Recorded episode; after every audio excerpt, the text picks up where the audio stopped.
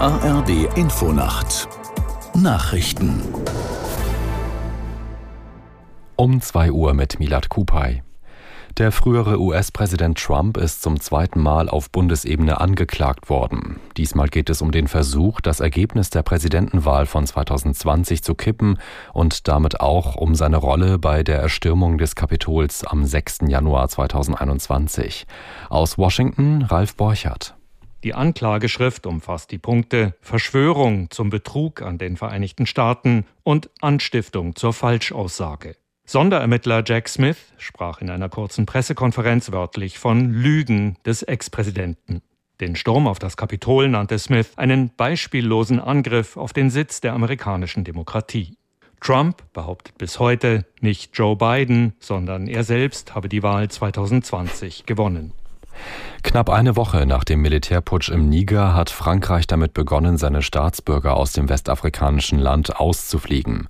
Eine erste Evakuierungsmaschine startete mit mehr als 260 Menschen an Bord in Niamey. Aus der Nachrichtenredaktion Henning Knipp. Es soll sich überwiegend um Franzosen handeln. Auch Italien und Spanien bereiten eine Evakuierungsmission vor. Das Auswärtige Amt hatte zuvor eine Reisewarnung für das westafrikanische Land ausgesprochen. Alle deutschen Staatsangehörigen in Niger sollten prüfen, ob ihr Aufenthalt weiter zwingend notwendig sei und gegebenenfalls die nächste Ausreisemöglichkeit nutzen. Eine eigene Evakuierungsaktion ist nicht geplant. Deutsche können aber mit französischen Flugzeugen mitfliegen. Aktuell halten sich knapp 100 deutsche Zivilisten in dem Land auf. Ein Fernsehinterview des außenpolitischen Beraters von Polens Präsident Duda sorgt für Streit zwischen Kiew und Warschau.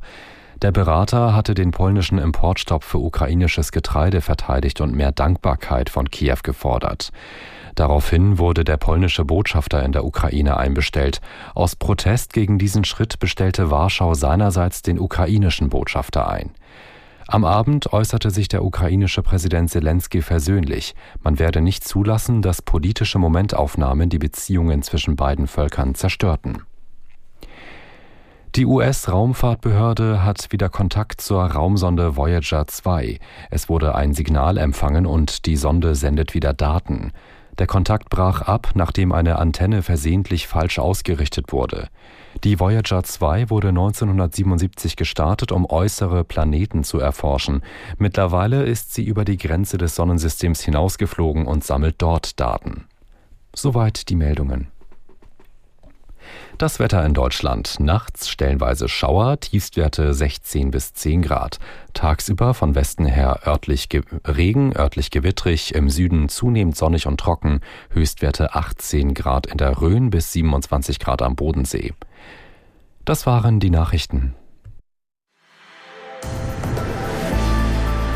Der Verkehrsservice in der ARD Infonacht.